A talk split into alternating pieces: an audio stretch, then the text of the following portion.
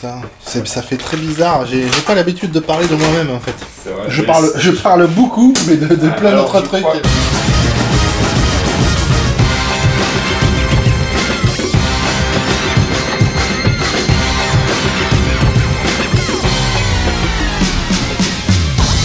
Bonjour Geekzone et bienvenue dans ce quatrième épisode de DLC dans le canap, un podcast dans lequel je reçois bah, une fois par mois à peu près un invité et euh, avec lequel je discute pendant une heure à bâton rompu, sans fil conducteur, installé confortablement dans le canap avec des bières. Euh, ce mois-ci c'est l'ami Christophe Résigné qui est venu nous rendre visite, alias Rez, un monsieur qui est euh, bien connu des Demo Makers, qui a, été un monsieur important dans la scène, dans la démocine, donc cette scène de gens qui programmaient en fait des intros de 4K, de 16K, euh, qui faisait euh, des choses assez fabuleuses avec les PC euh, il y a euh, une dizaine d'années, toujours aujourd'hui d'ailleurs, mais c'était plus impressionnant à l'époque. On aura l'occasion d'ailleurs d'en parler avec Christophe pendant, euh, pendant notre discussion. Euh, un monsieur très intéressant, un monsieur très bavard et un monsieur qui a aussi un parcours euh, peu commun, on va dire, que entre ses passages à l'armée où il a joué du coralto et, euh, et euh, ses passages c'est euh, Razor 1911 qui est quand même pas non plus un groupe de crackers euh, méconnus. Euh, il a fait des choses assez, euh, assez variées, assez intéressantes et on va avoir l'occasion d'en discuter avec lui pendant euh, une, une- une heure, voire un peu plus, dans ce quatrième épisode de Dans le canap sur Geekzone. Et euh, bah, je vous propose d'aller retrouver Rest tout de suite et de s'installer confortablement pour discuter avec lui. What I do, what I do, what I do, da da do, da da do. Bon, monsieur Christophe Résigné, Oui. alias Rez. C'est ça, Alors c'est cool parce que du coup je vais pas devoir te demander euh, d'où vient ton pseudo, c'est plutôt évident. exactement. Ben, c'est même pas moi qui l'ai trouvé en fait. C'est. euh, quoi, c'est les gens qui ont commencé à t'appeler comme ça Eh ben ou- oui, c'était au collège. Euh, je sais pas. Ah oui, ça eu- date de là quand même. Ah Oui, oui, c'est quel... oui, oui, ah oui, oui, du collège. C'est quelqu'un qui a eu un jour, il s'amusait à... à inventer des surnoms à tout le monde, et puis il a dit comme ça, il a lancé Rez, et puis euh, il s'est dit lui-même, ah, ça sonne super bien, et puis il a dit, ben moi aussi. Et du coup, j'ai gardé, et en plus, c'est pratique parce que ça rentre bien dans les high scores, dans les... sur les bornes d'arcade, donc euh, voilà, j'ai gardé ce pseudo. Et malheureux, alors oui, comme c'est un pseudo assez court, après il y, a les, il y a les soucis qui imposent euh, ce pseudo, c'est que finalement, il est assez utilisé en général, Ouais. donc euh, voilà, faut arriver le premier pour créer son compte euh, sur Facebook et Twitter. euh. Ah, cela bon, dit, ça j'ai raté, mais cela dit, t'as quand même chopé chiptune.com et Ah oui. le Twitter chiptune, ce qui est quand même pas rien. eh ben oui, ça c'était pas mal. Ça j'étais assez content de moi-même. ben oui, chiptune.com, oui, je l'ai acheté en 99, donc ça se fait. Ah oui, quand même. Ah oui, il commence à être vieux ce site. Euh, ça, ça fait longtemps que je l'ai pas mis à jour là, mais euh, ouais. Mais c'était, euh, je, je m'étais, je m'y étais pris assez tôt. Je vois ça. Alors on parle, on parle, mais il y a peut-être des gens qui ne te connaissent pas en fait. Euh, toi, tu fais partie en fait d'un groupe. Alors c'est un groupe un peu nébuleux quand même, un peu bizarre. C'est Oui. euh, c'est Razor 1911. Je sais pas si on dit 1911. Ah non, euh, du 1911. 1911. Oui, Razor moi je dis 1911 et en anglais ça veut dire euh, 1911 aussi. Qui est, euh, d'après ce que je sais, donc a priori le plus ancien groupe de crackers euh, encore en activité aujourd'hui. Ah oui. Alors alors. C'est en tout cas ce que j'ai lu sur la page Wikipédia. euh, Oui. Je crois que c'est les stats de la, du FBI ou de la CIA, je sais Oui, plus, c'est qui ça. disent que c'est une des bah plus alors, vieilles euh, entités encore ouais, en On va activité. en parler, mais c'est un peu plus compliqué que ça. Mais oui. Euh, Non, à, la base, c'est des crackers, c'est des mecs qui faisaient des cracks ou bien, ou bien eh c'est des mecs qui ont commencé sur la oui. Alors ils ont commencé sur Commodore 64 hein, en novembre 85. Je crois que le groupe euh, s'est formé. C'est des Norvégiens, donc c'est ça? Ouais, Ok. je suis plus certain. Mais je les connais, hein, on parle encore sur Facebook, mais euh, oui. Et ils ont commencé par faire du crack euh, sur Commodore 64. hein. Donc le groupe, euh, l'existence du groupe euh, remonte à euh, la première date, c'est novembre 1985. Mhm. Donc quand tu dis toujours en activité, alors là le crack, ça s'écroule un peu, je veux dire maintenant, avec tous les moyens modernes du jeu vidéo qui est enfin devenu adulte, Ouais. avec les Steam et tout ça. Euh, je pense qu'il y a beaucoup moins de crack d'avant parce que c'est beaucoup plus facile d'accéder euh, à un achat et même pas cher avec les soldes de Steam où tu achètes des jeux, euh, Ouais. euh, des triple A à un prix ridicule. C'est intéressant comme constat, ça, parce qu'en fait, ça va un peu à contre-courant de ce qu'on entend souvent chez les éditeurs qui disent non, le piratage PC, Oh. on veut pas y aller, machin. Moi, j'ai aussi ce sentiment-là que j'achète beaucoup alors- plus de jeux. Je peux même pas dire quand j'ai piraté un jeu pour la dernière fois, en fait. ça, ça a été réaliste. hein. Ils auraient pu le dire et c'est arrivé techniquement à l'époque de, de l'Amiga ou de l'Atari, hein, Mhm. où où il y avait tellement de piratage que les gens gagnaient rien. Mais euh, au jour d'aujourd'hui, maintenant, euh, avec Steam et tout ça, je pense qu'il y a, il y a, enfin, c'est, c'est peanuts. Le, Ouais. le- le- je pense qu'ils perdent pas vraiment beaucoup d'argent. Ils doivent en perdre un peu. Et puis après, je pense que techniquement, il y a, y a y a un frein au piratage, c'est que les jeux sont tellement immenses. Ouais. Ça sert à quoi de downloader des Ouais. gigas de, de data euh, pour les installer quoi? C'est Mhm. plus facile de les avoir et de payer euh, quelques euros pour avoir son jeu, euh, Mhm. en plus de l'avoir de suite. Et en plus les versions piratées maintenant. Alors moi je suis pas un spécialiste, mais ils font du ils font du repack, donc ils changent les textures pour qu'ils soient Mhm. plus petits, donc t'as pas vraiment le Ouais. vrai jeu. euh. Ouais, je me souviens de la belle époque où il y avait euh, les, les versions sans les vidéos en fait de, cha- Ah oui, voilà. etc. Ouais, Des, rips en fait, ce qu'ils appelaient. Et ben là ils enlèvent en le repack là ils doivent ils compressent les textures Ah, ou ils les putain. mettent en plus basse qualité donc Ouais. euh, des textures immenses euh, ils les mettent plus petites pour que le download du jeu euh, piraté euh, soit soit plus simple. Non et en plus maintenant il y a d'énormes contre-mesures qui sont quasiment impossibles à, à contourner. contourner, Maintenant ouais. c'est que le jeu se connecte au net. Il se plus, ouais. connecte au serveur euh, du euh, chez EA ou chez euh, Chez ou de Rockstar, chez ouais. Ubi, voilà. Et donc euh, ça veut dire que les derniers jeux qui ont fait ça, et, et le pirateur devait émuler un faux serveur pour faire croire que le jeu s'était connecté et disent ok ça continue. Donc là Ça commence à devenir beaucoup la de prise de NASA, tête, ouais, c'est la. NASA pour un intérêt qui est devenu minime.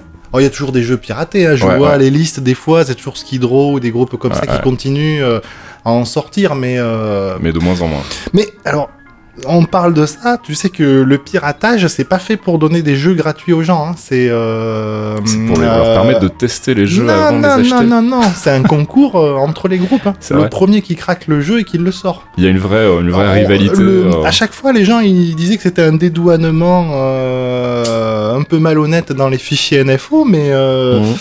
euh, quand ils disent, il y a toujours écrit, même dans les trucs de Razor, il y avait écrit euh, si vous aimez ce jeu, achetez-le. Mais ceux qui distribuent les jeux, c'est les plateformes de stream et les mecs qui gagnent de le- leur vie en mettant des pubs pour des sites porno Ah, et en ah. faisant du torrent euh, euh, payant de, de- de jeux vidéo. Mais les pirateurs, eux, ils veulent pas que le jeu. C'est fait pour circuler entre eux et pour dire on est les plus forts, on a réussi à ça. péter le jeu. C'est concours de taille de bits. en- voilà. On en reparlera pour la démo scène qui est le même système, Ouais, qui ouais. découle de Mais- ça. Mais donc le, le hum, oui le monde du piratage c'est pas euh, c'est pas Robin des Bois on vous donne Ouais, des jeux gratuits. C'est Ouais, juste un concours entre groupes on est les plus forts on a sorti le jeu les premiers et on a réussi à le pirater. Donc il y avait les deux concours, il y a la race, donc euh, celui qui arrive à le sortir le plus tôt, et puis euh, celui qui l'a déplombé. Parce que des fois t'as le jeu, mais euh, il faut arriver à qu'il fonctionne. C'est ça, ouais. Alors Et- toi, tu, toi, tu rentres comment dans, dans, dans, dans ce groupe? À l'époque, c'est, euh, tu me dis, c'est, c'est, c'est un groupe qui fait surtout de la démocine en fait. Alors, c'est en deux parties. Ouais. Euh, c'est pas pour euh, si la FBI m'écoute ou c'est pas quoi, c'est pas pour leur- me dédouaner, mais je connais absolument pas l'autre partie. tu connais pas la partie cracker en fait. Toi, c'est Absolument vraiment pas, que la même pas les noms ni rien. D'accord. Moi, je quand on a eu à me demander des trucs euh, pour la division euh, crack, hein, y, Ouais. il y a longtemps. J'ai jamais eu de contact direct avec eux. C'était un gars du groupe, un des plus anciens qu'on avait sur IRC, Mhm. qui nous disait ah il y aura peut-être besoin d'un truc bientôt alors j'ai fait une petite intro machin avec sans texte ni rien après Ah. je leur donne les sources et ils se débrouillent avec Donc toi, t'es rentré du côté de la démocine. voilà En tant mais que moi c'était mon intérêt Tu voulais faire quoi en fait? Du graphe, de la musique, Alors, du code? Euh, dans ma vie j'ai eu un trou dans la démocène Ah. euh, depuis euh, les années 2000 début ouais 2005 et quelques jusqu'à 2010 D'accord. Et en fait, ça, c'est un truc qu'on voit chez beaucoup de monde en ce moment, c'est que c'est devenu même un- une, enfin, pas une blague, mais un, un genre de proverbe entre nous, c'est que la démocène, tu peux pas la quitter, en fait. C'est ça. C'est, Tu crois comme que la tu l'as mafia en quitté, fait. tu crois que la- tu l'as quitté. Non, c'est pas comme la mafia, parce que la mafia, on t'oblige à revenir. Mais là, c'est que tu crois que tu l'as quitté ou que tu t'en vas, mais elle te revient comme un élastique à la figure et tu, tu dois revenir. Et on l'a vu ces dernières années, donc moi, c'était en 2010, j'ai re- j'ai- quand j'y suis revenu dedans. Mhm. Et mais tu vois là, on voit des anciens de l'Amiga, mais des grosses stars en plus qui reviennent, qui Mhm. refont des démos. Mhm. Et les gars, ils ont eu le, ils ont eu leur vie. On avait tous à peu près le même âge. La démo scène est assez, elle a notre âge. Maintenant, on a 40 ans. Il y a ouais. des nouveaux, des petits nouveaux euh, sur la scène PC, mais la majorité, c'est les gamins euh, qui avaient 17 ans, 16 ou 17 ans à l'époque de l'Amiga Ouais. ou du Commodore 64 qui, qui font le gros de la démo scène actuelle. Et donc, on voit qu'il y a eu un phénomène il y a eu une, une coupure après euh, début des années, fin des années 90, début 2000, parce que les gens commençaient à bosser, Ouais. donc ils sont fait autre chose. Forcément, ils avaient du boulot. Après, il y en a qui sont mariés, qui ont des gamins, ils se sont installés et tout. Et là, maintenant qu'ils sont posés, qu'ils ont plus de temps, et ben, paf, ça revient comme euh, comme un feu intérieur, quoi. C'est euh, La nostalgie. Voilà. Et donc, il y a eu des vieux comme Dan, un gars de Lemon, là, une gro- grosse star du code qui, qui a refait des démos sur Amiga 500. euh, D'accord. Et donc, et ouais, voilà. Mais donc toi, t'as as commencé à quel âge et en quelle année en fait? Et comment t'es rentré surtout en Ah, contact tu vas avec voir, eux c'est assez fou. Alors, d'ailleurs, c'est un truc dont je voulais parler. Eh bien, moi, alors l'informatique, c'est grâce à mon père. C'est grâce à mon gentil papa. Salut Mhm. papa si tu m'écoutes. Et mon père a été un passionné d'informatique dès le début, en fait. Il bossait dans l'informatique ou bien Pas du tout. Pas du tout. Et c'est devenu son boulot grâce à ça. D'accord. Mon père, il travaillait à l'EDF, donc Mhm. il a fait plein de boulot. Je crois que à, à ce moment donné, je crois qu'il devait s'occuper de réparer les télés internes vous avez ou du, du matos euh, électrique, je sais plus quoi, euh, les réseaux internes de télé qui affichaient des infos et tout ça. Et c'était vraiment les tout débuts de l'informatique. hein. Et mon Mhm. père, ça a beaucoup intéressé. Donc je crois que ça va être en 81, Mhm. 1981, il a acheté son premier ordinateur. Et donc c'était un, Commodore PET 2001. Je vois, ouais. Donc le fameux Une espèce euh, de, gros bloc. euh, voilà, gros ouais. bloc avec l'écran vert euh, trapézoïdal. Ça. Et euh, d'ailleurs, c'est rigolo, c'est vraiment l'ordinateur iconique avec les claviers chiclettes Ouais, et le lecteur de, de cassette intégré sur le côté gauche ou droit. Et, euh, et d'ailleurs, euh, pour les spécialistes, euh, dans un des derniers Terminator, quand ils sont dans une base nucléaire pour se cacher, il y en a plein les bureaux. En fait, c'est celui-là, c'est le PET 2001. Et donc cet ordinateur, voilà, c'était euh, le premier ordinateur qu'il avait. Donc moi, depuis 81, donc j'avais 6 ans. Donc Ouais. depuis que j'ai 6 ans, il y a eu un ordinateur à la maison. Mhm. Et donc bon, j'ai dû bidouiller, il a dû me laisser euh, tripoter euh, deux trois Faire trucs pour faire des jeux et tout, euh, machin. Non, j'étais trop petit pour comprendre. hein. Et après, donc il... il a changé successivement. Après, il a acheté Commodore 64. Donc Ouais. là, c'était, euh, j'ai des souvenirs où il rencontrait des gars dans les petites annonces sur les journaux pour échanger des logiciels euh, illicites et, euh, et qui m'amenait à aller voir des gars. euh, et donc, je passais mon temps chez, chez, chez d'autres gens à lire des BD pendant que je voyais les écrans du Commodore 64 qui copiaient les secteurs de disquettes. Et donc, c'est c'est des souvenirs comme ça. Ouais, j'ai les mêmes souvenirs en fait de, de cette époque de copie party en fait euh, Ah. et d'échanges par courrier aussi. C'est vrai Ah, que c'est un truc qui se courrier. faisait beaucoup. Ouais, ouais. ouais. Il y avait des, Bah, euh, snail des annonces mail. dans le joystick en fait, Voilà, dans les bah- petites annonces, il y avait euh, cherche, échange, euh, machin, et on s'envoyait nos listes et on s'envoyait une fois par semaine, une fois tous les mois, euh, un kit de 20 disquettes, euh, on échangeait les disquettes avec les jeux, etc. Et c'était euh, c'était euh, c'était Noël une fois par mois quand tu recevais ton colis de disquettes à la maison avec les nouveaux jeux à tester et tout machin, c'était vraiment trop cool quoi. Et donc il y avait ça. Et après, donc mon père était très Commodore, hein, il était attaché à la marque. Mm. Et il s'est acheté un Amiga 500 Mhm. après. Donc c'est drôle, il l'a acheté à mon nom parce que comme ça il a eu un prix étudiant.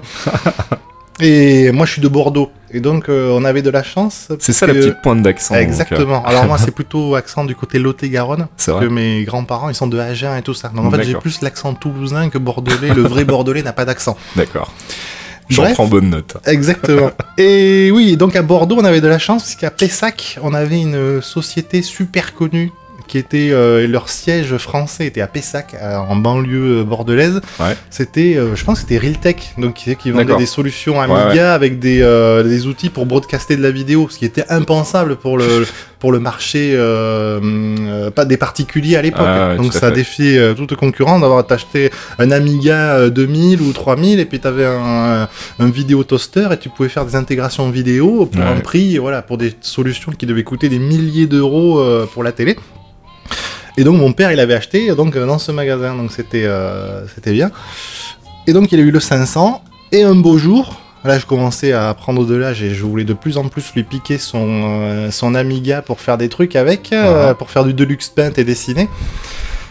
Et ben, un jour, mon père est passé au PC, puisque ça commençait, le PC en tant que machine euh, personnelle prenait, entre, on voyait euh, le- la, la vague de fond euh, de, de Microsoft, hein, avec euh, le MS-DOS Ouais. avant et Windows et tout ça. Mais toi, Donc- pendant ce temps-là, tu, tu, tu codes déjà? Tu fais non, déjà des trucs? Tu, non, j'ai codé euh, vachement tu- plus tard. Moi, je fais rien, moi. Je, je fais pas grand chose. Je joue, je joue avec mes Lego euh, Technics énormément.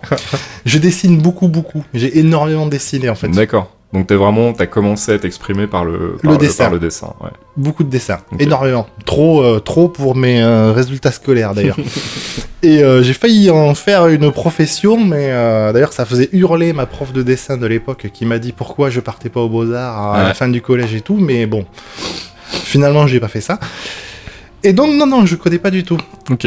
Tu Et alors, au PC euh, et là toi tu. Non, mon père prend le PC et il choisit ouais. de pas revendre l'Amiga et je j'hérite de Ah. l'Amiga 500 de papa. Et là c'est la fête. Et là tout bascule. Voilà, donc là, euh, je commence à, bien sûr, comme tous les gamins de l'époque, je joue à, à fond et tout ça.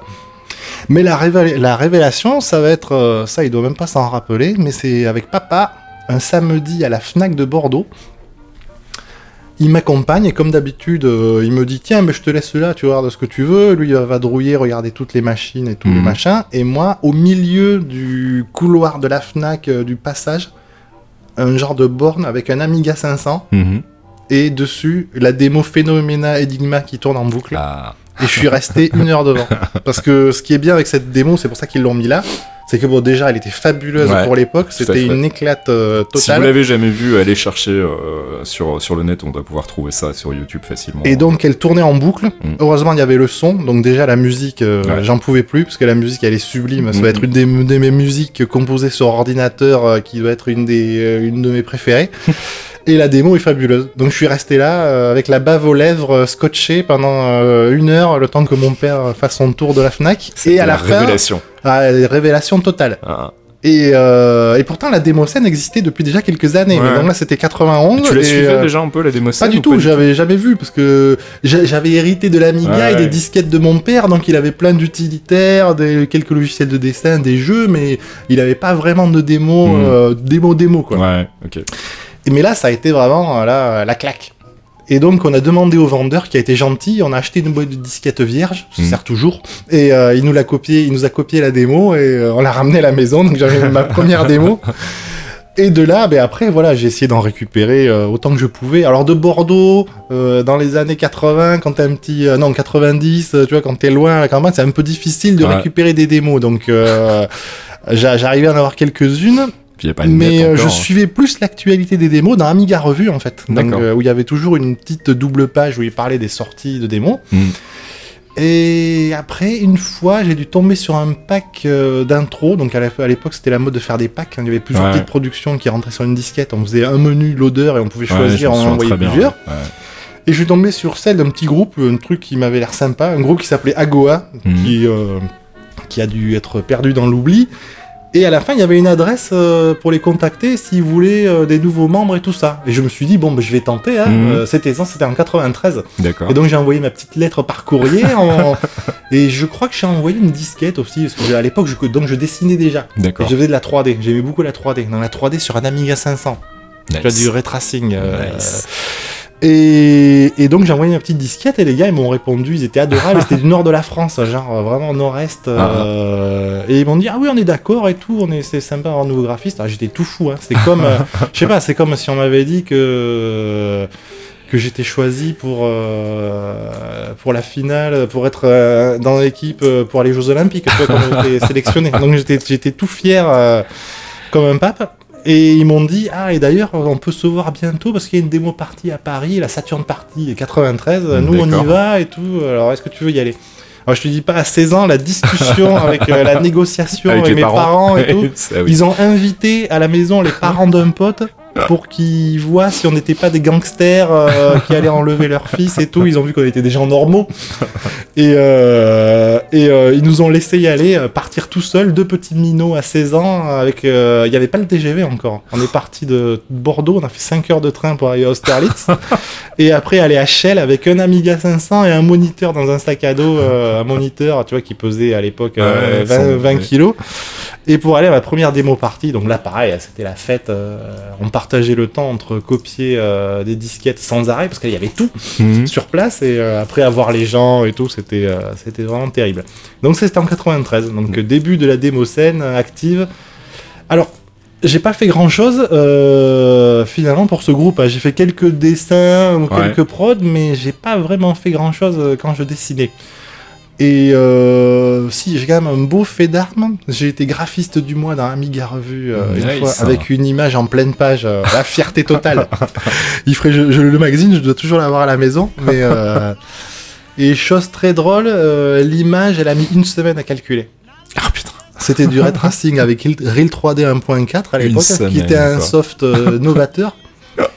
C'est à l'époque où le rendu d'image n'existait pas. Ouais, le rendu d'image, c'était le Fong, Je- je- c'était euh, euh, c'était euh, le premier qui est arrivé, le plus connu, c'était euh, qui a toujours, c'est 3D Studio. 3D Studio, ce que à dire, moi je, je m'y étais essayé aussi Voilà. à l'époque pour, pour rigoler, et le temps que ça prenait pour calculer une image, Eh c'était. ben non, euh, c'était immédiat 3D Studio. C'était du rendu d'image, donc il faisait du Fong ou du truc super rapide et l'image Ah, sais pas, apparaissait très rapidement. quand tu, quand tu devais faire du rendering, euh, ça prenait quand même son petit, euh, son petit quart d'heure parfois pour avoir une image. Oui, mais quart d'heure, j'avais pas. Quart d'heure, lol, je dirais. oui, c'est... ok, oui, d'accord. Et oui, non, 3D Studio, oui, c'était un logiciel de rendu d'image. Donc c'était assez rapide à calculer en fait. D'accord. Alors donc j'ai pas dû faire les, les bons settings, j'ai dû faire de la merde. Si, vraiment. si, mais euh, c'était des vieux PC, donc ça prenait Ouais. un peu de temps. Mais là, un quart d'heure, c'est vivable. Tu vas faire un truc et tu reviens, l'image elle est là. Mais Une euh, semaine, c'est autre chose quand même. ouais. sur Amiga, c'était que du ray tracing. Ouais, ouais. Il y avait Sculptanimat 4D, euh, donc c'était du pur ray tracing plus ancien. Il y avait euh, donc moi celui que j'adorais, c'était Real 3D 1- 1.4, Mhm. qui était très novateur parce qu'il n'utilisait pas de polygones. Tout était en herbs et en objets. En objets euh, définis par des, des points comme des sphères euh, ou des, des torus ou des trucs comme ça. Il n'y avait pas de polygones. On modélisait tout avec des opérations booléennes. Donc il c'était super lisse et beau, mais c'était du pur ray tracing, Mhm. donc ça prenait une plombe, euh, un temps effrayant en calcul. Et donc cette fameuse image qui est apparue dans euh, Amiga Revue, euh, il y a un truc rigolo, c'est que je m'étais pas aperçu, mais j'avais un objet où j'aurais pas dû lui définir, qui recevait de l'ombre, et en fait c'était une planète, donc une planète qui reçoit pas trop d'ombre euh, ouais. euh, de- du sol. Mais euh, et donc là, sur l'image finale, il y avait une superbe ombre euh, un peu pourrie sur l'image, mais ça se voit pas trop, donc c'est pas dramatique. Monsieur est perfectionniste. hein. Et non, mais eh, je veux dire, sur une image qui a pris euh, 10 jours à Ouais, calculer, j'ai- j'ai j'ai mis l'ordinateur en veille et je- j'ai prié pour qu'il n'y ait pas de coupure d'électricité pendant 10 jours.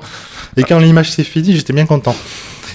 Et donc voilà. Oui, donc pour revenir à ce qu'on disait, donc ça c'était ma période de graphiste du début. D'accord. Mais comme euh, je suis un peu feignant sur pousser du pixel euh, et que ça prend quand même beaucoup de temps et que je me trouvais pas le meilleur pour cet exercice, euh, je suis parti plutôt sur la musique. D'accord. Alors en fait, pourquoi la musique? C'est que déjà j'en faisais de la musique. D'accord. c'est C'est ce que, que- j'allais dire. Est-ce que tu avais déjà commencé à en faire avant ou pas? Eh ben tout petit. Déjà quand on était au collège, euh, je pense que c'est l'école de musique qui avait dû mettre des dépliants pour dire euh, rejoignez-nous en Ouais. début d'année, tu sais, pour ils Mhm. proposent toujours euh, des trucs euh, machin. Et moi c'est moi qui demandais à mes parents. C'est pas mes parents qui m'ont inscrit au piano ou au violon de force, c'est moi qui ai dit à papa et maman ah ben moi je veux faire de la musique. D'accord. Alors au début je voulais faire de saxo, mais il y avait trop de monde dans l'école de saxo, donc du coup on a choisi la trompette.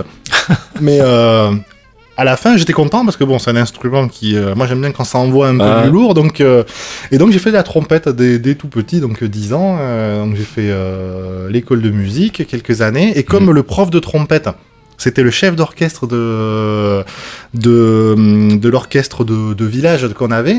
Euh, ben, il recrutait les élèves. Donc, donc j'ai fait euh, de la musique en orchestre pendant euh, 10 ou 12 ans. Ah oui, pas mal quand même. Ouais, ouais. Donc on avait un petit orchestre de village, euh, on faisait le tour des églises, des villes alentours, on faisait des concerts, donc j'allais en répète tous les vendredis. Ah. euh, et on faisait des musiques, musique classique, c'était toujours classique, euh, c'était très sympa. Donc tu vois, je suis vraiment un musicien de formation entre guillemets. D'accord. Et t'as commencé par le graphisme et après t'as découvert les trackers.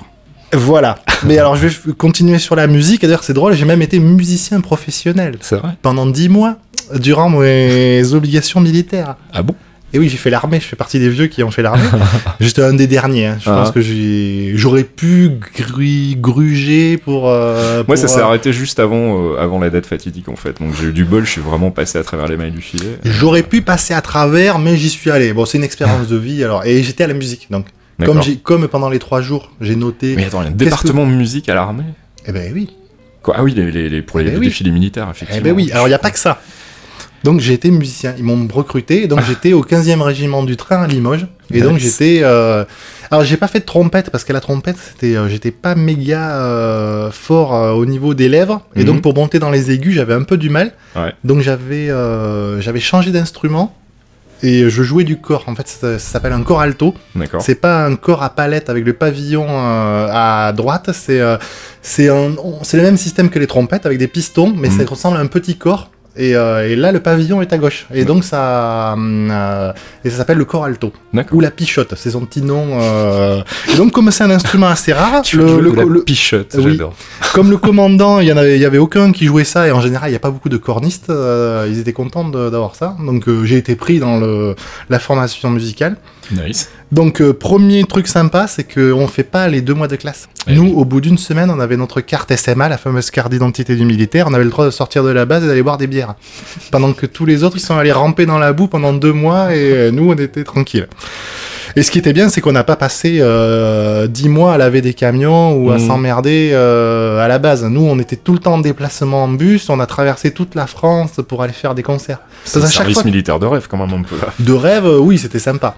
Et comment dire et, et la musique, la musique, elle se déplace pas pour rien. Tu vois, on se déplaçait toujours à 50 et quelques Mhm. pour euh, pour une occasion euh, particulière. Donc c'était les remises de diplômes aux écoles Saint-Cyr et tout ça pour les machins. D'accord. Où j'ai vu Chirac deux trois fois quand il y avait les présidents euh, espagnols qui venaient. On, on se déplaçait pour jouer la Marseillaise. Mhm. Tu vois, on restait 6 heures debout en attendant qu'ils arrivent. on jouait la Marseillaise, machin, et après on repartait. D'ailleurs, Chirac, il était très sympa. C'était le seul qui s'arrêtait et qui venait, qui nous disait merci la musique, c'était très bien. Il était tout gentil et à chaque fois il avait un mot gentil. Et l'autre si on truc m'avait dit que tu sympa. me raconterais une anecdote sur Jacques Chirac, je l'aurais pas cru. Eh ben oui. Et qu'est-ce qu'il y avait de très de sympa aussi? Les à côté, Ouais. comme on se déplaçait à chaque fois pour des fêtes ou des trucs comme ça, à chaque fois, là, les musiciens euh, de la musique, on avait le droit au champagne et aller au petit four à la fin. Alors que les autres, les plantons, et eux, ils avaient le droit à rien. Mais nous, à chaque fois, c'était champagne et tout. La bonne planque. Et hein. l'autre truc super, c'est que on avait un commandant qui était très strict et pince sans rire, mais euh, il était, moi je l'aimais beaucoup. Et c'était un, vraiment un vrai vrai musicien qui Mhm. adorait la musique et les musiques de film. Donc on n'a pas fait que jouer des morceaux Ouais. militaires, on a fait des concerts euh, de musique de film en fait. Nice. Et donc on a fait un gros concert à la mairie de Tours. Et euh, ce qui est extraordinaire, c'est que de toute une équipe, euh, un peu de bras cassés ou de musiciens euh, de, de, de particuliers, De bah, de, tout le monde, zone, voilà, ouais. il a réussi à faire quand même un truc qui était quasiment pro à la fin. Nice. Bon, faut dire que répéter euh, 4 heures le matin et 4 heures l'après-midi pendant 10 mois, à la fin, t'as un petit niveau quand même. Donc, et ça, c'était vraiment T'as chouette. des traces de ça quelque part une Et vidéo non, malheureusement, j'ai rien du tout. Ah, et non, c'était vieux, c'était 97 Ouais, ou 98, donc c'est dommage, hein, j'aurais bien aimé. Et ce qui, ah oui, et puis un détail aussi, le commandant, il avait l'oreille absolue. Ça, c'est fabuleux, Ah. ça. Ça, c'est un skill que tout musicien rêve d'avoir. Il nous faisait des blagues à chaque fois. Des fois, il y a quelqu'un qui faisait un tomber un truc par terre, il disait fa dièse. Ouais. Ça, c'était à chaque fois, c'était fou. Et donc, oui, donc voilà, j'étais musicien un peu. Donc, forcément, quand tu fais de la musique, tu as envie d'essayer d'en faire sur l'ordinateur. Ouais, surtout donc- qu'à l'époque ça commençait à devenir accessible, il y a eu les, les premiers trackers, on en parlait tout à l'heure, mais Voilà. les premiers trackers où on Et donc faire de la mon musique père, chez soi. euh, mon père dans son euh, qui, qui conservait tout nickel avec ses belles disquettes euh, avec des jaquettes bien euh, bien écrites, il avait Soundtracker 1.0, donc le tout premier ce, des trackers fait par Karsten Obarski, donc l'inventeur du tracker Mmh, du tracker style Amiga avec les patterns qui c'est déroulent. ça, ouais. Euh, qui, qui tenait qui- plus du code que du logiciel de. Oui, de- de- non, non, il était vraiment très bien fait. Oui, non, enfin, moi j'ai bossé là-dessus aussi. hein. Enfin, j'ai commencé avec les Scream Tracker et compagnie. Oui, Mais euh, ben, c'était, euh, c'est- c'est- t'avais des chiffres, des paramètres, des machins. ah ben les était, euh, chiffres, euh, ouais. c'est la musique. C'est ça. Oui, bah, les, tu bah, dis la que musique, tu c'est vas à des la maths, mesure, en fait, tu dis que tu euh, vas à la mesure 12, euh, c'est bien 12. Et bref, et donc, euh, et donc j'ai essayé avec ça, et, l'outil était tellement bien fait que Ouais. je me suis rendu compte que c'est super simple. Mm. Tu mettais trois notes et machin, trois instruments, t'avais un truc. Et fabuleux. Ouais, Donc, ouais. euh, et donc c'est comme ça que j'ai commencé à faire de la musique sur l'ordinateur. D'accord. Et alors moi, dans mon processus créatif euh, qui est assez particulier, moi je je peux donner mon potentiel entre guillemets, si je peux dire ça. C'est que que avec de la contrainte. Ouais. Donc c'est pour ça que j'aime bien les chiptunes en fait. C'est parce que je m'oblige à utiliser qu'un truc tout petit, Ouais. avec des tout petits centres, des bip bip, et du coup. pour arriver à faire un truc sympa. Et moi, c'est ça qui me plaît. C'est ce qui C'est ce qui me plaisait aussi à l'époque où j'ai commencé à faire du son, c'était euh, sur Commodore 64 en fait, Ouais. et là c'était des Ah, trackers aussi. Ouais, si, si, Ah oui, j'ai oui, bah fait oui. quelques trucs, mais j'ai malheureusement plus aucune trace. Mhm. Et c'est vrai qu'il y avait une vraie contrainte parce que t'avais que trois pistes, euh, que Ah tu pouvais euh, définir tes sons que d'une certaine manière, donc tu devais jongler entre la basse et les rythmiques pour caler ta ligne de basse entre les rythmiques, etc. Et c'était un vrai exercice et, euh, et c'était, euh, c'était, il y avait un côté ludique et je trouvais ça vraiment chouette d'être d'être limité quelque part et d'être obligé de de bosser avec ces contraintes et, et ce qui était rigolo aussi, c'était de découvrir les, les, les compositeurs professionnels de l'époque, Mhm. dont Rob Bard et compagnie, jouer justement de ces contraintes et inventer de nouvelles choses. Ouais. Euh, les mecs qui utilisaient les arpégios, etc., de manière très intelligente. Euh, Et dans les dans, dans, dans les trackers, il y a eu ça aussi en fait. hein. Il y avait des limitations et de voir comment certains artistes arrivaient à les contourner, tout, c'était assez, Ouais. euh, assez Alors, chouette. bah, hein. après, il y a les trucs classiques, genre on met, un- on met le, le kick de bass drum sur la basse. Du coup, on a un son ouais. de basse avec, Avec le kick drum. ouais. et on peut réussir à caler la rythmique euh, sur la basse. Mm, mm, mm. Donc euh, déjà, ça nous fait économiser une voix et puis euh, on a les autres dispo. Bah, après, il y a les- toujours les arpeggios, Mhm. fatalement, et si on veut réussir à faire un accord euh, complet. Mais euh, ouais, Mais donc, du coup, toi, tu commences à faire de la musique sur ordinateur et t'es toujours dans ton premier groupe de Demoscene ou bien c'est. ouais, oui. Alors, la jonction, le changement s'est fait avec la mort de Commodore en fait. D'accord. C'était en 94, donc Mhm. tu vois, je suis pas resté très longtemps dans mon premier groupe euh, sur Amiga. J'ai dû rester euh, un an et demi ou deux ans. Mhm. Et comme ils étaient loin, qu'on se voyait pas beaucoup, c'était un peu compliqué. Et à une démo partie qui était à Mont-de-Marsan, ça s'appelait la Place to Be, j'ai rencontré des gars adorables et super sympas Mhm. qui étaient dans le groupe qui s'appelait Eclipse. Mhm. Donc c'était un groupe PC et qui faisait des super trucs. Et là j'ai dit oh là là, il faut que je fasse quelque chose. Et ils avaient pas de musicien. D'accord. Et moi j'avais une chiptune qui était prête, Mhm. euh, que j'avais faite et qui servait à rien. Et eux ils avaient une intro à présenter sans musique. Et ben je leur ai donné la musique. Et le truc extraordinaire, c'est que sans rien toucher à la musique, tout était synchro par rapport à, à leur intro. Nice. Ça, ça tombait nickel. J'avais une partie qui accélérait dans la musique et c'était le moment où ils avaient un cube qui arrivait, qui tournait vite ou je sais pas quoi. Le bon coup de bol. et on a eu un énorme feeling super sympa et du coup j'ai rejoint ce groupe. D'accord. Et moi c'est là où j'ai fait le pont parce que Commodore euh, c'était la fin, ils allaient fermer. Ouais. Donc j'en ai profité pour revendre les grosses, la plus grosse erreur de ma vie, le plus grand échec de ma vie. J'ai revendu mon Amiga 1200 Ah, à l'époque et euh, non parce qu'on pouvait pas à l'époque c'est comme euh, quand on a une vieille voiture et qu'on dit qu'on va la garder euh, Mm. parce que ça sera une voiture de collection plus tard mais quand t'as pas l'argent pour conserver un double matos tu le revends là ça serait aujourd'hui j'aurais dû le garder Ouais. et je serais heureux d'avoir mon Amiga mais on ne pouvait pas ça coûtait cher à l'époque quand Ouais, même hein. En plus, ouais. et donc j'ai revendu mon Amiga rapidement avant que avant que ça coûte qu'il ne vale plus rien Mhm. et j'ai dit tiens ben papa achète-moi un, un PC donc, mon PC mon père a bien rigolé puisque j'ai passais mon temps à cracher euh, sur les PC le PC c'est nul euh, Amiga c'est mieux machin mais bon j'ai bien fait parce que c'était la, la marche du monde et puis pour le boulot et puis plus, plus tard pour les études il fallait un PC Ouais. donc euh, euh, et donc j'ai rejoint mon premier groupe PC qui a été mon premier vrai groupe de démos en fait je suis resté avec eux 10 ans D'accord. même plus. Et j'ai même travaillé avec eux. C'était mon premier boulot. Après l'armée, je suis revenu Ah ouais. et euh, j'ai fait un petit boulot dans une boîte qui faisait des logiciels de gestion, mais expérience Ah. horrible. C'était, euh, c'était vraiment pas bien. Je suis pas resté longtemps. Je suis resté un mois et quelques. Tu m'étonnes. Et là, il y a le leader du groupe, donc euh, Régis, euh, le codeur du groupe euh, de Eclipse. Il m'a dit, mais nous, on bosse sur une start-up depuis quelques années et il nous faut quelqu'un qui fasse tous les exemples de démos pour le produit qu'on fait. D'accord. Ben viens. Et une semaine après, j'étais à Lyon.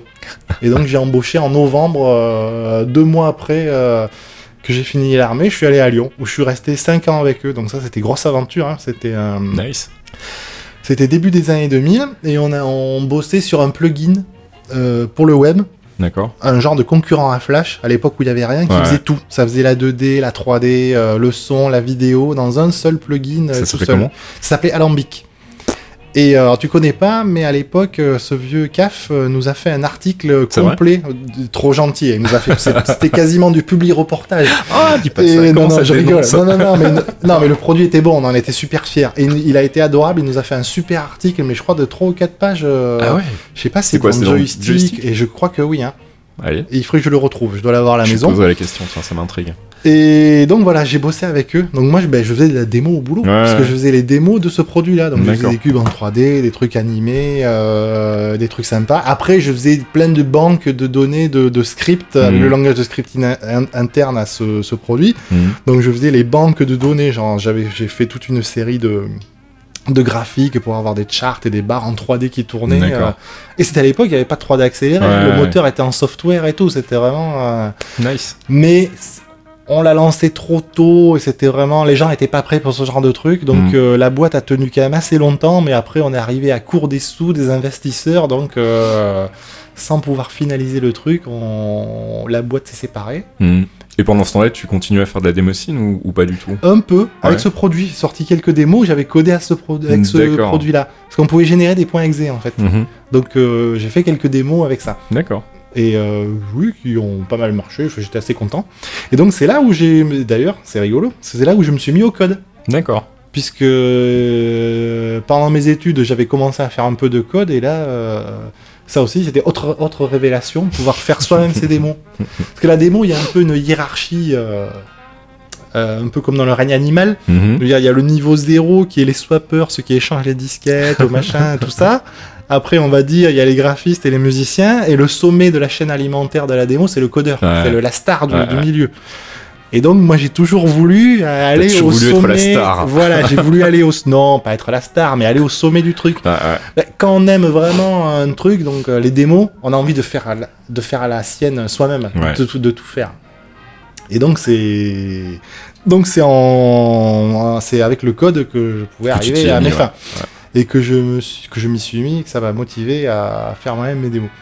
Et c'est à ce moment-là que, que tu rencontres les, les gens de Razor ou pas? Non.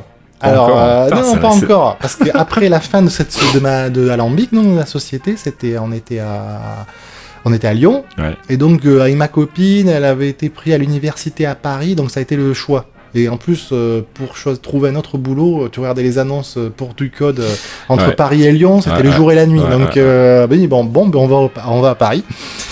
Et donc j'ai bossé dans une SS2I à faire du, euh, du Java euh, pour des gros sites corporate, euh, Mhm. machin, donc boulot alimentaire au début.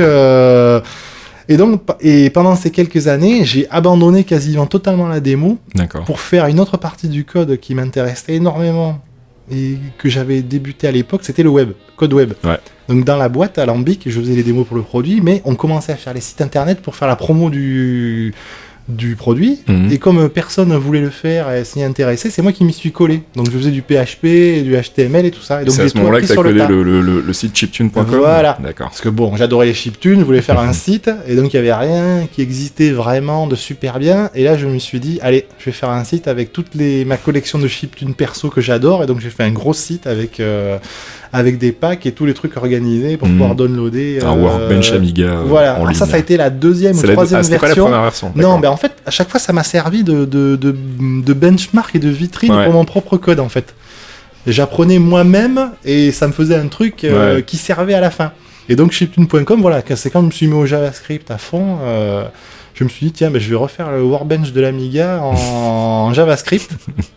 Et, ça euh, marche plutôt bien. C'est plutôt léger en plus. Ça eh ben tourne oui. super bien. mais tu euh, sais que là, le code qui marche toujours sur le site, euh, bon, il y a quelques bugs, et il a, il a presque 10 ans. hein. Ouais. Il a 8 ou 9 ans que j'ai pas touché. Donc, mais ça marche toujours. hein. Et voilà, et donc c'est pour ça. Donc j'ai oui, j'ai changé de métier. Je suis devenu, euh, en apprenant sur le tas, je suis devenu euh, codeur web. Euh, Donc là, aujourd'hui, je fais toujours du JavaScript à D'accord. fond, de l'UI UX pour du front-end. Tu bosses en freelance aujourd'hui ou Non, non, je bosse dans une boîte euh, qui fait de l'analytics, du big data, pour les gros sites e-commerce, euh, un peu à la Google Analytics, mais avec des trucs en plus spécialisés pour le e-commerce. D'accord. Et moi, je m'occupe euh, du front-end en JavaScript. Donc j'affiche plein de charts euh, et de graphiques euh, dans une énorme interface bien que de temps en temps tu fais passer des boules qui rebondissent en non, 3D pas encore, mais bientôt, bientôt. non, peut-être qu'on va faire des charts en 3D ou des trucs en WebGL, ça serait sympa. Nice. C'est pas forcément utilisable pour l'utilisateur final, mais ça claque toujours pour trouver des nouveaux clients. Mm, mm, mm. Ça fait toujours plaisir à l'œil. Bon alors revenons un peu en arrière. Oui, et donc, tu as ton PC, ton propre PC à toi, tu fais de la musique, tu commences à faire du code euh, et la démo scène comment ça se passe? Eh ben, chez Eclipse, on a fait plein de prod. hein. Moi, je faisais les musiques euh, à chaque fois euh, Ouais. avec Fast Tracker. ça marchait bien. J'ai fait quelques, j'ai fait quelques démos avec Alambic, mais euh, après, c'est après, il y a eu le trou.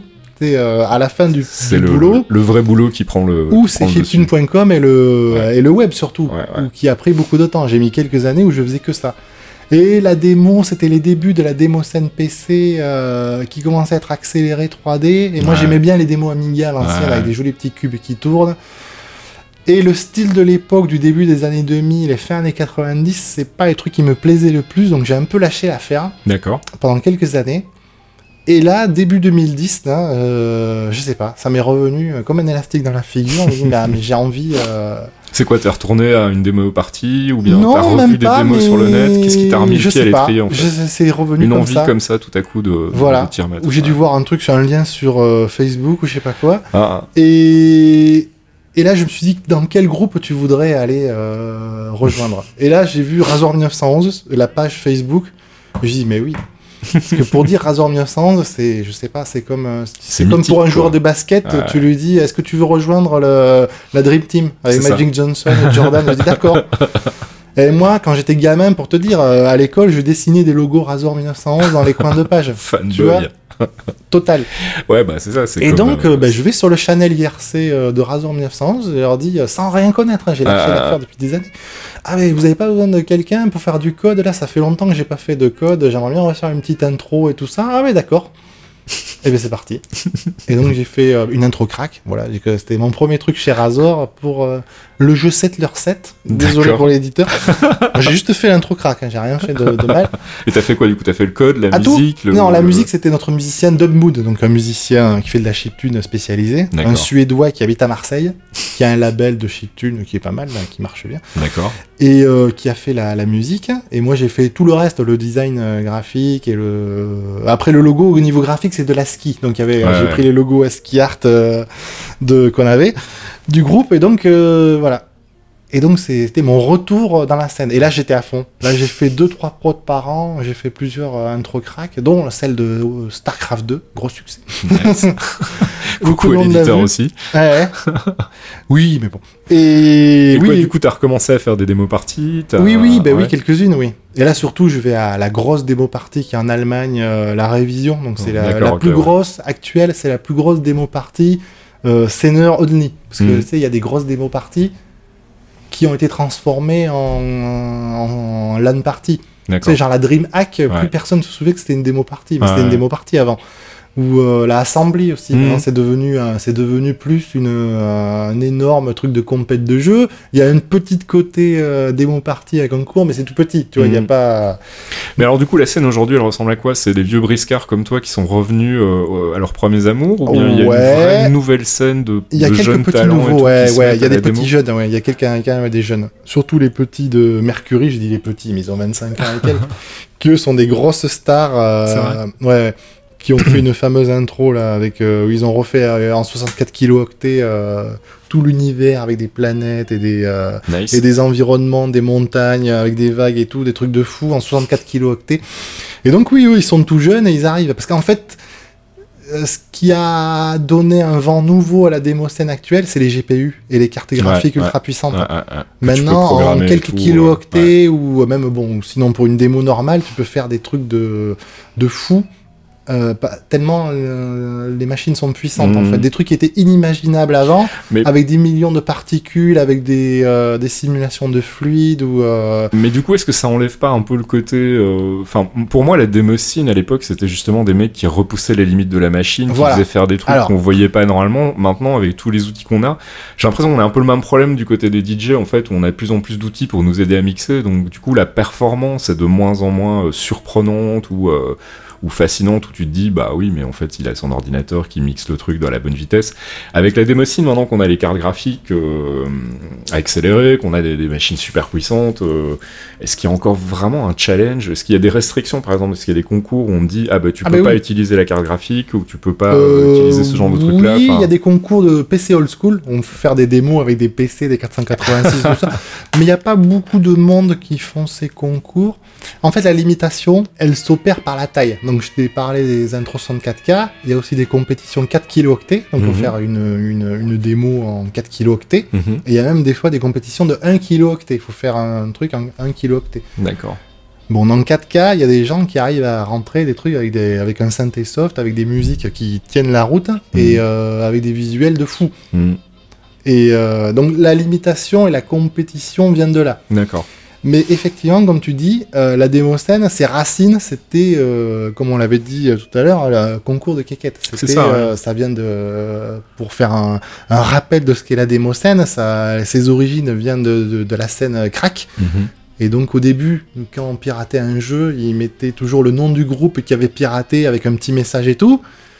Et au fur et à mesure, il y a des gens qui mettaient des trucs, ils essayaient de faire un petit effet visuel ou un truc ça, ouais. mieux que l'autre sou- Je me groupe. souviens sur le Commodore 64, la, la, la grande mode à un moment, c'était les espèces de d'arc-en-ciel euh, sur Ouais, les, les bordures extérieures, Ouais, en fait, les rasters. rasters, voilà Ouais. exactement, qui était un truc qu'on savait pas comment on pouvait faire Ouais. ça et que les mecs avaient dégoté en, en trois lignes de programmation. Ouais. Donc il y avait effectivement un, un côté euh, show-off en fait, un peu, Exactement. je la raconte. euh, Mais démo. ouais, un ça. côté démonstration.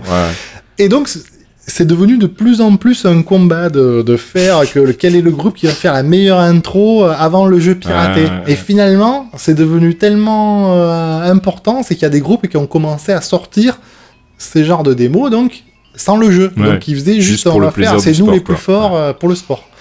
Et donc, comme tu l'as dit, comme les machines, le Commodore 64, l'Amiga ou l'Atari ST ou le CPC, c'était des machines fixes. Je veux dire, Mhm. toi, tu avais un Commodore 64, Mhm. euh, ton voisin, il avait le même que toi C'est ça.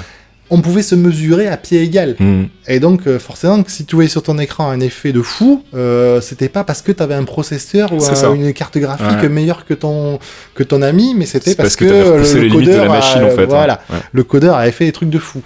Et donc, c'est pour ça que la démoscène actuelle, comme on a des machines ultra puissantes, ça s'est plus euh, développé sur le côté artistique. Mhm. Tu vois, donc euh, le côté artistique a pris plus le pas sur le code. D'accord.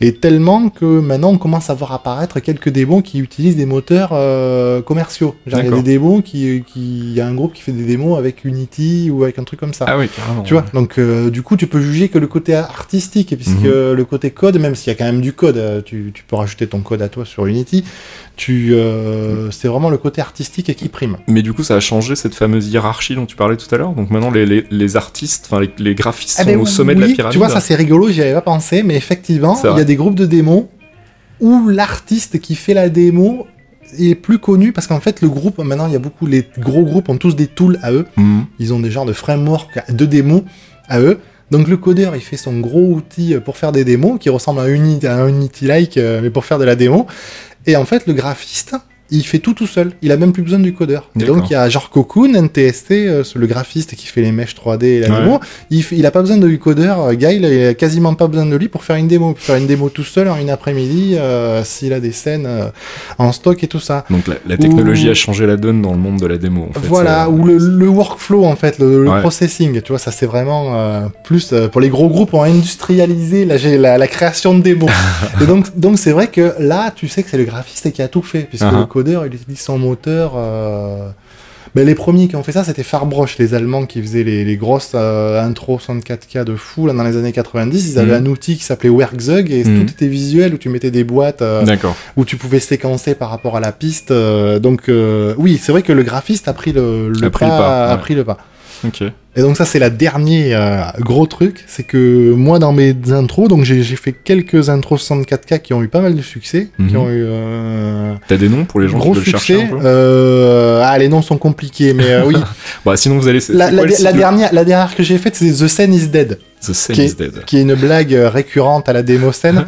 Parce qu'à chaque fois, on dit souvent que la scène est morte euh, en 1993 Comme le quand est fait. mort en fait. Ouais. Donc c'est une blague un peu euh, récurrente interne. Et moi j'aime bien les, les, les mettre des blagues dans mes, dans mes titres de, de démo ou d'intro, toujours des, des pun phrases catchy. Donc j'ai mis, voilà, celle-là c'était The Scene is Dead. Donc euh, je pense qu'on vous donnera les liens euh, YouTube. Ouais, mais sinon vous allez voir c'est quoi C'est Nectarine où il y a tous les. euh, Ah non, sur poète.net, c'est ça la Poète.net, hein. poète.net, c'est le c'est le notre gros site de démocène où il y a toutes les prods. euh, Bah voilà, comme ça Avec vous avez les bons liens qui vont liste bien. de tous les trucs que t'as fait Ouais. pour les gens qui veulent Oui, voir oui, il y a la liste avec mon pseudo, il y a, on voit tout ce que j'ai fait. Et qu'est-ce que je voulais dire? Et donc, moi, j'ai toujours aimé, comme je suis un vieux de la vieille qui a toujours un amour immodéré pour mon Amiga et les vieilles prods, j'ai toujours voulu, toujours voulu garder un, un côté old school dans mes Mhm. prods. Donc, j'ai fait du moderne avec des pixel shaders et Mhm. du GPU, du gros truc et du post-process de partout. Mhm. Et j'ai toujours voulu conserver ce côté old school. Donc c'est pour ça que j'ai passé des mois à faire un effet pour faire un rendu écran CRT. Donc euh, j'ai fait une démo où où on dirait que c'est filmé sur un écran de vieille télé, Nice. alors que c'est du, du moderne, tu vois. Ah, ah, Donc j'ai tout fait, hein. j'ai du bloom, euh, il y, a le- y a du blur, il y a les skylines qui traversent l'écran, du rafraîchissement, euh, il y a le... Bon, on dirait vraiment un écran euh, de télé, et j'ai passé plus de temps à faire ça que la démo, et dedans il y a des effets old school, donc genre des cubes qui tournent et Ouais, tout, ouais. mais revus en moderne, en super joli, shiny, avec des effets euh, de lumière et tout. Et il y avait, il y avait alors, beaucoup, énormément de gens aiment ça, mais tu sais que dans les critiques, tu, tu vois toujours le gars qui t'a dit que c'était pas bien, Mhm. et, euh, que les mille qui t'ont dit que Bah c'était oui, bien. oui, Et donc, il y en a certains qui ont dit Ah oui, mais Rez, tu fais toujours des trucs old school, mais euh, les vrais de vrais, ils font le truc old school euh, sur une vraie machine old school, tu vois. Et ça m'a un peu vénère, je l'avoue, je l'avoue. Et en même temps, c'était concomitant à un rêve de toujours. Donc, on en revient à la boucle et bouclée au début, Mhm. du Commodore 64 à papa. Et j'ai voulu toujours rêver de coder un truc moi-même sur Commodore 64. Donc t'as racheté un Commodore 64. Mm, J'en avais déjà. D'accord. Mais il y a 2-3 ans, ça m'est venu, c'est comme d'hab, hein. ça m'est venu comme ça, c'est tombé du ciel euh, un soir, un feu sacré. Ah, il faut que je code sur Commodore 64. Et je suis tombé sur un tutoriel euh, pour faire des jeux, pas de démo, c'était euh, Mhm. vraiment c'était un truc, un tutoriel orienté pour faire des jeux vidéo, euh, commencer en assembleur sous Commodore 64. Mon Et je m'y suis mis. J'ai trouvé un compilateur. Moi, je suis sous Linux, donc euh, c'est plus facile à Ah. trouver un compilateur en ligne de commande. Et donc, j'ai commencé à taper mes premières lignes d'assembleur euh, sous Vim, là, et puis à compiler. Oh, ça marche On a affiché un écran avec, tu vois, comme tu dis, les raster lines, Ouais. des- des- en changeant la couleur du fond de l'écran. Et puis, euh, et là, ça a été vraiment la révélation. Donc, tu vois, comme des parties dans la vie, la révélation. euh, Mhm. l'ordinateur à papa, avoir la démo euh, à la Fnac, euh, après faire de la musique et faire tes premières notes sous tracker, oh, j'arrive à faire des trucs qui sonnent. Et après le code, tu vois, j'ai réussi à faire mes propres démos moi-même. Et là, le dernier truc, là, c'était donc en 2000... Euh... oh, c'est 2-3 ans. Et là, j'arrive à faire un truc sur une machine 8 bits qui a 30 ans, j'ai fait le code et c'est moi-même. Alors, ce qui est fabuleux, Bel Comme- accomplissement. voilà. Et ce qui, et ce qui touche un truc fabuleux quand t'aimes vraiment, vraiment le code, c'est qu'un truc qu'on a totalement perdu avec le code actuel, c'est que moi je fais du JavaScript, donc j'aime Mhm. beaucoup ce langage parce qu'il est très open, il y en a plein qui détestent, mais Mhm. c'est un langage très ouvert, mais si tu réfléchis, tu fais du JavaScript qui est interprété par le browser, browser qui tourne dans le window manager de ton OS Mhm. et euh, OS qui tourne sur la machine. Je dis pas le nombre de couches logicielles qu'il y a entre le CPU et ton ordinateur. Et ce que toi t'as tapé. Tu vois, langage euh, déjà qui est interprété de haut niveau. Alors que sur le Commodore 64, de suite, Tu parles à la machine t'as un directement. sentiment en fait. d'être Dieu. Ouais. Parce que tu dis, je mets tel octet en mémoire, il est là. C'est-à-dire que techniquement, ce que t'as écrit, tu pourrais le transcrire en bits 0,1 très facilement à la main. Ça serait. Personne ne le fait parce que ça serait fastidieux. Mhm. Mais quand je fais LDA euh, 0,6, c'est-à-dire que je mets la valeur 6 dans l'accumulateur, ça, ça fait euh, LDA et 0,6, ça fait euh, deux valeurs hexadécimales que moi je peux écrire à la main en chiffres binaires. Tu m'as perdu donc complètement là. Ce que j'ai écrit à la main, je peux le transformer en 0 et 1 que je sais que l'ordinateur va lire entre 0, en 0 et 1. Et donc, tout ce que tu fais, t'es direct euh, bear to the metal. Tu vois, Ouais. vraiment, c'est toi qui contrôle la machine, tout ce qu'elle fait. Et un truc qu'on a totalement perdu euh, avec les années, les années, les surcouches de logiciels et de ouais. l'informatique moderne, tu vois, qui rajoute des couches de- pour, pour, pour que tout soit plus facile. Mais c'est hardcore quand même de, de parler directement à la machine. Enfin, de, de... Moi, l'assembleur, c'est un truc qui m'a toujours fait peur en fait. J'ai ben, toujours. en fait, euh, je voyais des, listings de programmes et je comprenais paraît- absolument rien. Ça paraît nébuleux parce que c'est pas parlant. Mhm. Mais en fait, le jeu d'instructions est tellement petit, je sais pas, Mm. il doit y avoir 30 instructions différentes. Alors qu'en JavaScript, doit y avoir des dizaines et des Ouais. dizaines de commandes différentes. Là, t'as que 20 trucs. C'est comme si on te donnait des... un, un- un set de Lego où il y a que 10 pièces différentes. Bah, on en revient à la limitation dont on parlait tout à l'heure. Oui, mais voilà, c'est pareil, c'est pareil, c'est pareil. J'ai une contrainte et il faut que je bosse avec pour faire fonctionner Exactement. mon truc. Quoi. Ouais. Donc là, là, t'as un 6510, donc un CPU qui tourne à 0,97 MHz. T'as 64 kilooctets de RAM et... euh, Et tu te démerdes. Et voilà, faut te débrouiller à tout faire dedans. Alors depuis, depuis ce- cette, euh, cette reconversion, on va dire, sur le tard à, une, à du code sur euh, Commodore 64, t'as fait d'autres trucs ou bien t'es resté encore sur le Mais Commodore là, je fais 64 toujours ça, oui, je fais toujours Ouais. le Commodore 64, ouais. Et euh, Tu bah, produis beaucoup? Je fais une prod par an, on va dire. Parce que ça prend beaucoup de temps, en fait. Bah hein. j'imagine si tu fais tout en plus. euh, Voilà. ouais. Donc là, la dernière prod que j'ai fait, c'est fait un truc wouhou, j'ai affiché des pixels, un genre de, de colonne en dots avec des pixels qui tournent Mhm. et qui font des vagues verticalement. Et rien que ça, il m'a fallu 6 mois pour faire la routine qui affiche des pixels sur Commodore 64. Mais ça doit être une satisfaction sans père hein, quand Parce t'arrives à la fin de ce ah truc-là bah et oui. tu te dis, ah, j'y suis arrivé quoi. Parce que le problème, c'est que le, Commodore- le Commodore 64 ne peut pas afficher de pixels. Mhm. C'est un- une machine qui est basée en caractère euh, par caractère. Tu peux afficher que des, des caractères Mhm. qui sont en, en ROM ou des sprites. Mhm. Mais tu peux pas afficher un pixel unique à l'écran. D'accord. Et donc, pour afficher un pixel unique, tu es obligé de remplacer les lettres en mémoire et de mettre un 0 ou un 1 à la place de la lettre A mm. que tu auras placé à l'écran pour euh, que le pixel s'affiche. Donc rien que pour ça, j'ai mis 6 mois. Donc t'imagines le temps qu'il faut pour faire une prod définitive euh, sur Cover 64. Ça prend quand même pas mal de temps. Et l'autre raison non avouée euh, pour laquelle j'ai un peu laissé le PC de côté, les, mes prods euh, modernes sur, pour Razor, c'est que c'est que déjà ma machine est un peu vieille, donc j'ai du mal, j'ai du mal à faire des trucs qui tiennent la route euh, sur ma machine. Et puis j'avais, je commençais à tourner en boucle, tu vois. Donc quand Mhm. je commence à tourner en boucle sur un truc, je fais un truc qui est radicalement différent. Et après un jour, je sais que je vais revenir euh, Bah, avec un cool, œil c'est- neuf euh, sur sur le truc. ce qui est cool, c'est que comme tu peux faire à la fois du code, du graphe et de la musique, tu peux vraiment passer d'une Eh ben, discipline à l'autre. Ouais, Ouais. Alors malheureusement, la musique, ça fait longtemps que j'en ai pas fait, Ouais. mais euh, mais effectivement, j'aime bien tout contrôler moi. Mm. Je suis un peu contrôle fric. C'est un profil, euh, euh, c'est un truc qu'on retrouve chez beaucoup d'artistes, C'est ça, vrai hein, cette volonté de, de tout contrôler ouais. en fait. Ouais. Et donc, alors, c'est comme d'hab, tu vois, si j'ai fait une commande pour une musique ou un graphe que je dois insérer dans une de mes prods, tu vois, si jamais ça me plaît pas, euh, Mm. T'as peur de dire au gars qui l'a fait mais qui a été gentil, ben non, ça me plaît pas. Tu vois, donc, euh, tu vois, c'est toujours embêtant. Mm, mm. Alors que si tu fais toi-même, euh, Bah ouais, t'es le seul responsable. voilà, t'auras à personne à bord. gronder ou. euh, Alors si, moi j'ai des, j'ai mes graphistes à moi et mes musiciens, je connais qu'ils sont très bons. Moi, mes, mes vieux amis Carlos, euh, Maid et tout ça, qui est les vieux héros de la scène Amiga ou des musiciens du groupe. Ah, Fred, j'ai fait une démo, Ouais. j'ai fait une démo avec Fred, avec il m'avait fait une track de métal de fou, metal chiptune. on s'est fait une petite prod sympa avec euh, ce Fred. Oui, oui, donc là tu sais que tu vas avoir un truc qui, qui, est, qui tient la route, Mhm. donc là tu peux y aller. Mais euh, oui, mais en général j'aime bien travailler euh, tout seul, oui, c'est vrai.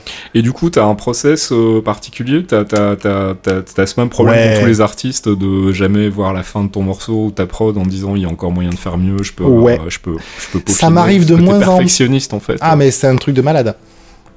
Mais maintenant j'arrive à savoir quand c'est fini, c'est fini. C'est vrai Ouais, ça j'y arrive Là, je t'envie là parce que moi j'y arrive toujours pas. Mais euh, tu vois toujours les. Non, il y a quelques prods à moi où je suis fier. Je sais que j'ai plus Ah oui, rien à rajouter. ça, non, mais j'ai plus rien à c'est- C'est rajouter. indissociable, enfin, c'est dissociable justement. Tu, il y a des prods que j'ai fait et pour lesquels je suis très content.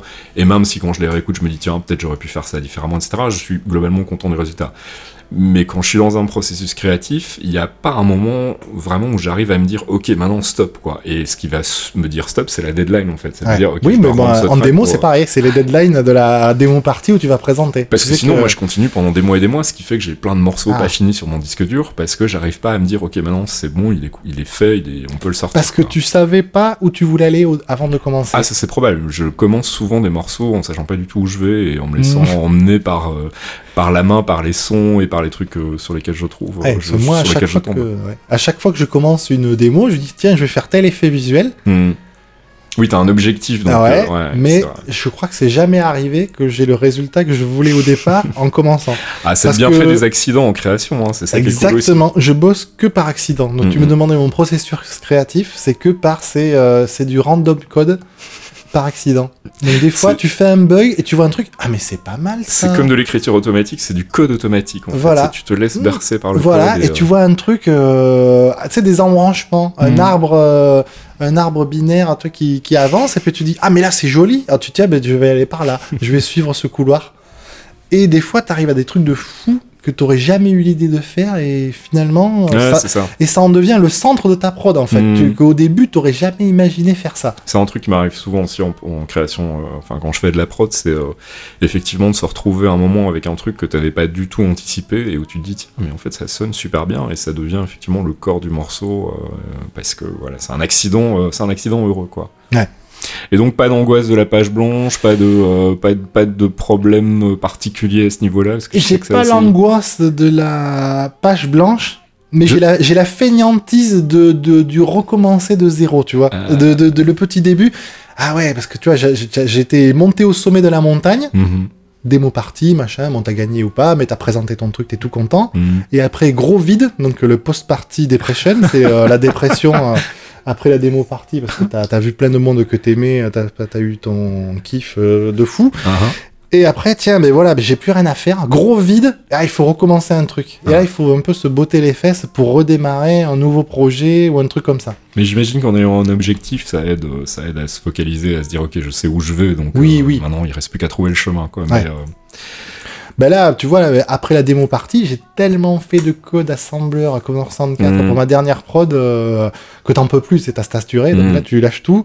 Et là, là, je suis reparti sur un truc totalement différent. Là, tu vois, je fais un window manager en JavaScript. Je voulais faire une lib euh, ce qui rejoint chiptune.com, qui est déjà Mhm. un window manager ouais, ouais, tout à fait. pour un site web. Et là, je veux moderniser ce code. Et donc, j'ai tout refait euh, avec des normes de code modernes, donc en code objet euh, super beau, euh, machin. Donc, voilà. Donc, c'est mon petit. où je génère les images à la volée. Les images sont intégrées dans le code, dans un tableau euh, où tu mets des 0 ou des 1 euh, pour les couleurs et tout. Donc, euh, je m'amuse bien. C'est ton chantier du moment, ça? Exactement. D'accord. T'as pas d'autres projets en tête, des trucs que t'as envie de faire euh, Ben, J'aimerais refaire de la musique. C'est vrai?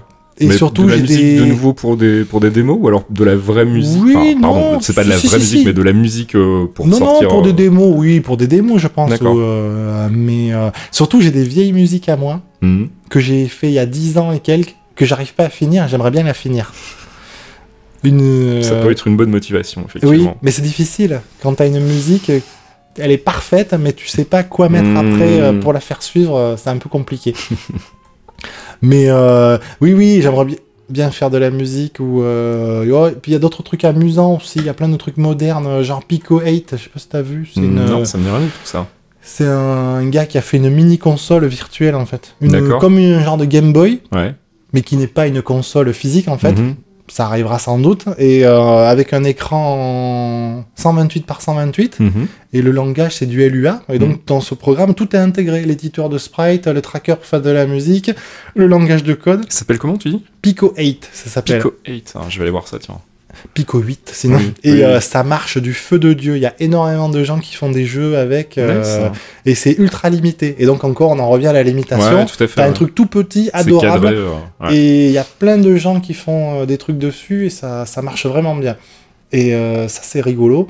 Et après, t'as d'autres projets du genre de Kickstarter. Il y en a un qui a fait la Arduino, tu vois, une console Mhm. Arduino, comme une Game Boy qui est grosse comme une carte de crédit. Donc ça, je trouve ça rigolo de coder sur des petits trucs euh, marrants comme ça. Et puis, comme on a dit, pour plus tard, là, le jour où je rachète une euh, machine avec une un bon GPU, euh, je vais revenir. Je l'ai promis aux petits jeunes euh, qui font des grosses euh, prods euh, que j'allais revenir pour leur montrer que c'est les vieux, ils savent toujours faire. euh. Les vieux vais- sont toujours là. Ouais, non, mais en plus, moi j'ai fait beaucoup de pixel shader. Alors, Ouais. euh, les pixel shaders, pour ceux qui connaissent un peu le code sur GPU, il y a, il y a un peu trois, trois trucs différents. Les pixel shaders, c'est quand on modifie les pixels euh, à la volée, donc de Mhm. l'écran, grâce à la carte graphique au GPU. Il y a les vertex shaders qui, eux, modifient les polygones, Mhm. donc les, vraiment la 3D. Et il y en a le dernier, les compute shaders, je crois. C'est eux qui permettent de générer des mèches. Donc on peut générer des objets euh, eux-mêmes. Donc moi j'ai toujours surtout fait du pixel shader. Mhm. Ça veut dire j'ai fait du. En gros, j'ai dessiné avec Ouais. la carte graphique, mais j'ai pas beaucoup touché au pixel shader, donc ce qui permet de faire des gros paquets de particules. Non, donc... au mesh shader, alors. Enfin, au truc. euh, Ah pardon, les vertex shader. Ouais. Donc j'ai pas beaucoup touché à ça et j'aimerais bien donc parce que ça fait toute une tout un range d'effets différents de ce que j'ai pas fait déjà. Donc euh, bon, l'intérêt c'est pas refaire à l'infini euh, ce qu'on a déjà fait. C'est Sinon c'est pas marrant. expérimenter de nouvelles choses, ouais. Eh ben ouais. Bon, ça va, il y a de quoi s'occuper là pendant les prochaines années. Ah ben oui oui, eh ben moi je dis euh, oui. Prochaine Je fois. serai euh, le jour où je serai à la retraite. euh, je sais déjà que il y a des gens qui savent pas ce qu'ils feront, mais moi j'ai pas assez de temps pour faire euh, tout ce que je voudrais faire. Tu Donc euh, La prochaine prod, c'est pour quand du coup? Ben, en général, classiquement, c'est pour l'an prochain pour la démo partie où je vais annuellement. Euh, C'est où et c'est quand? Eh ben, ça se passe en Allemagne. C'est à 2 km de la frontière française en fait. C'est pas loin. D'accord. C'est dans une salle de concert. euh, qui abrite euh, des musiques sympathiques. Euh, la dernière fois qu'on y était allé, il restait encore les affiches de scooter qui étaient passées la semaine d'avant, donc c'était très drôle. Et euh, voilà. Et ça, c'est quand du coup? C'est en toujours le week-end de Pâques, parce que du coup, comme euh, il y a le jour férié lundi, Ouais. ça permet d'avoir un jour de plus. Donc c'est une démo partie qui dure 4 jours. D'accord. Donc Et on, s'échange encore des disquettes, euh, des, enfin, des, des CD Eh non. pour le coup Non? Je crois qu'on s'échange plus rien maintenant, parce que tout est dispo sur le net, euh, sur les FTP. des, euh, comptes FTP en fait. exactement.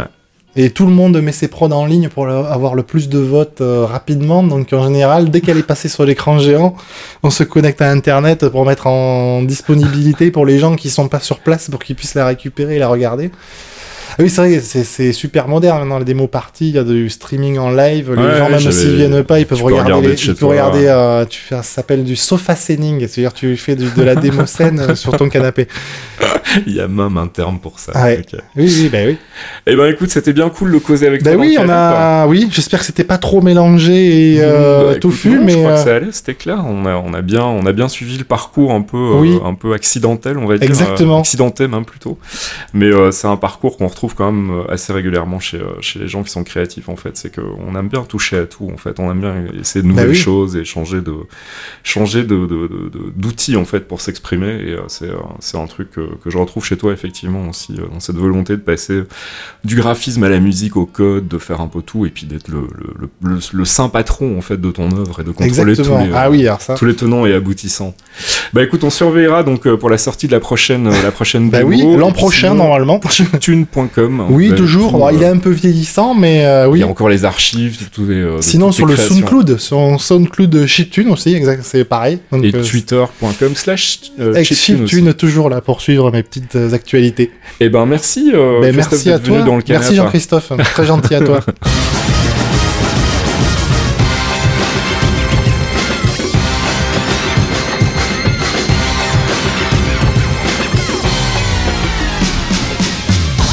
Voilà, c'est la fin de ce quatrième épisode de Dans le Canap, un DLC que vous retrouvez donc à peu près tous les mois sur geekzone.fr, un podcast euh, bah, dans lequel on s'entretient avec des invités, on parle un peu de leur vie, de leur parcours, de leur œuvre. On recevait ce mois-ci Rez, Christophe Résigné, donc qui était euh, Demo Maker, et qui est toujours d'ailleurs Demo Maker, qui est revenu à ses premiers amours là récemment puisqu'il nous en parlait avec le, Commodore 64. J'espère que ça vous a plu, j'espère que vous aurez pu euh, soit découvrir, soit redécouvrir le bonhomme si vous connaissiez déjà. Et je vous invite donc euh, à aller euh, jeter un œil dans le thread geekzone.fr de cet épisode de Dans le Canap. On vous filera bah, tous les liens et toutes les informations qui vont bien concernant les choses dont on a parlé durant cette heure avec, avec Rez. Comme ça, vous pourrez aller écouter ses démos, écouter sa musique, voir un peu ce qu'il fait au niveau du code, et puis aussi découvrir ce qu'est une pichotte. Voilà, euh, bah, on se retrouve si tout va bien d'ici un mois avec un nouvel invité dont je vous confirmerai l'identité euh, bah, le plus rapidement possible. Et puis n'oubliez pas d'aller faire un tour sur geekzone.fr, d'aller faire un tour aussi sur notre Patreon si vous souhaitez nous soutenir. C'est toujours apprécié. Euh, bah, d'ici au mois prochain, je vous souhaite de passer bon week-end, une bonne semaine, une bonne soirée, ça dépendra de l'heure à laquelle vous m'écoutez. Et on se retrouve donc pour un prochain DLC très bientôt. Ciao Et ouais, ben finalement, non mais je m'inquiétais un peu au début, tu vois, de d'avoir des blancs, machin. Mais non, mais en fait, bon, en fait, là, on a bénéficié de mon côté euh, tchatcheur. Que parle, mes boss me disaient, mais Christophe, arrête de parler, tais-toi. Et donc c'est bien, là, c'est passé tout seul.